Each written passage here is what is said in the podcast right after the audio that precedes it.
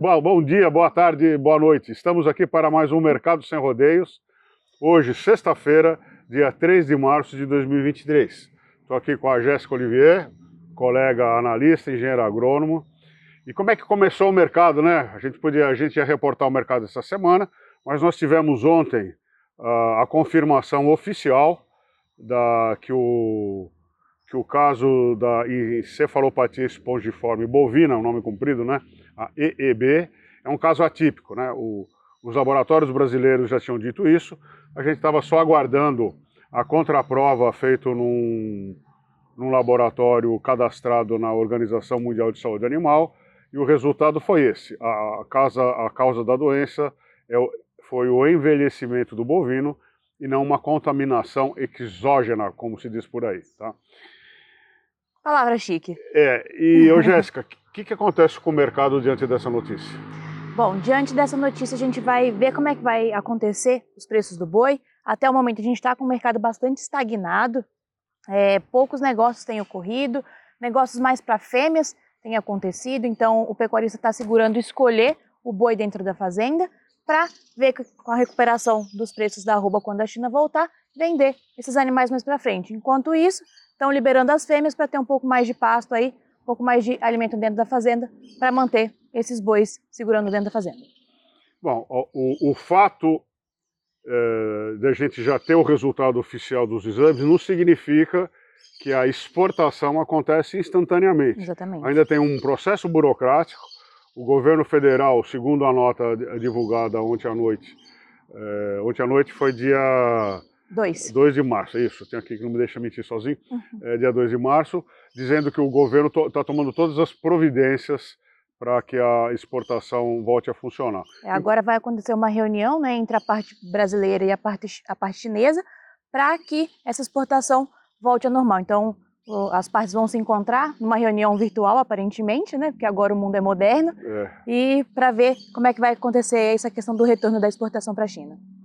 Bom, uh, nesse ínterim, né, durante essa semana, uh, o alto embargo uh, ele suspendia a exportação só para a China e nós tivemos a notícia ao longo da semana que a Rússia suspendeu uhum. a, a importação de carne do Pará, para bovinos acima de 30 meses. Para bovinos acima de 30 meses. Tem mais três países, né? Quais foram os outros? Três países: Tailândia, Irã e Jordânia.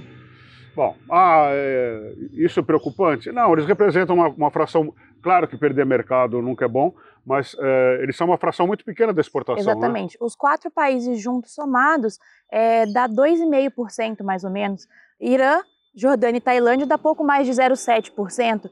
Então são volumes pouco expressivos, vamos dizer assim. Isso 2022, tá? Como referência. Bom, e como é que deve ser o mercado? Uh, uh, a, a Jéssica já falou, ao longo da semana mercado largado, né? Praticamente oferta firme só para fêmeas. Quando eu falo, a gente fala oferta firme só para fêmeas, também a preço mais baixo, reduzido, uhum. e é claro que esses animais vão para atender o mercado interno, tá? Exatamente. É, não houve durante a semana, inclusive hoje, não é?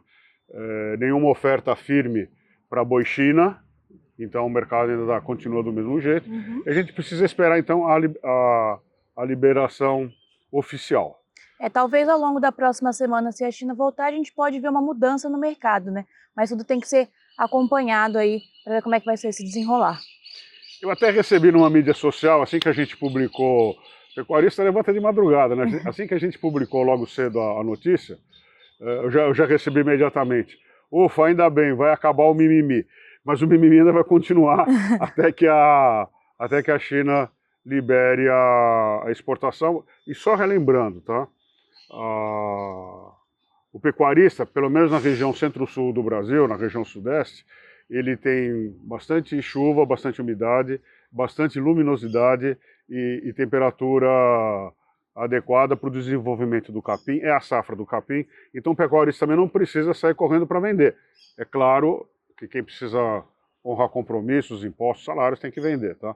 Mas quem pode adiar a venda está eh, fazendo isso, então a gente tem pouca vontade do comprador e pouca vontade do vendedor, é, o que tem mantido o mercado até que resistente. Teve Sim. uma queda, mas a, a, a, a variação de preço está dentro do que a gente tem assistido ao longo do ano, né? Uhum, foi até uma coisa que a gente notou, as indústrias frigoríficas reduziram o número de animais abatidos diariamente e até intercalaram é, dias de abate. Então fez com que as escalas andassem um pouco mais na tentativa de diminuir a produção de carne ao longo desses dias, sabendo que não ia ter exportação, né?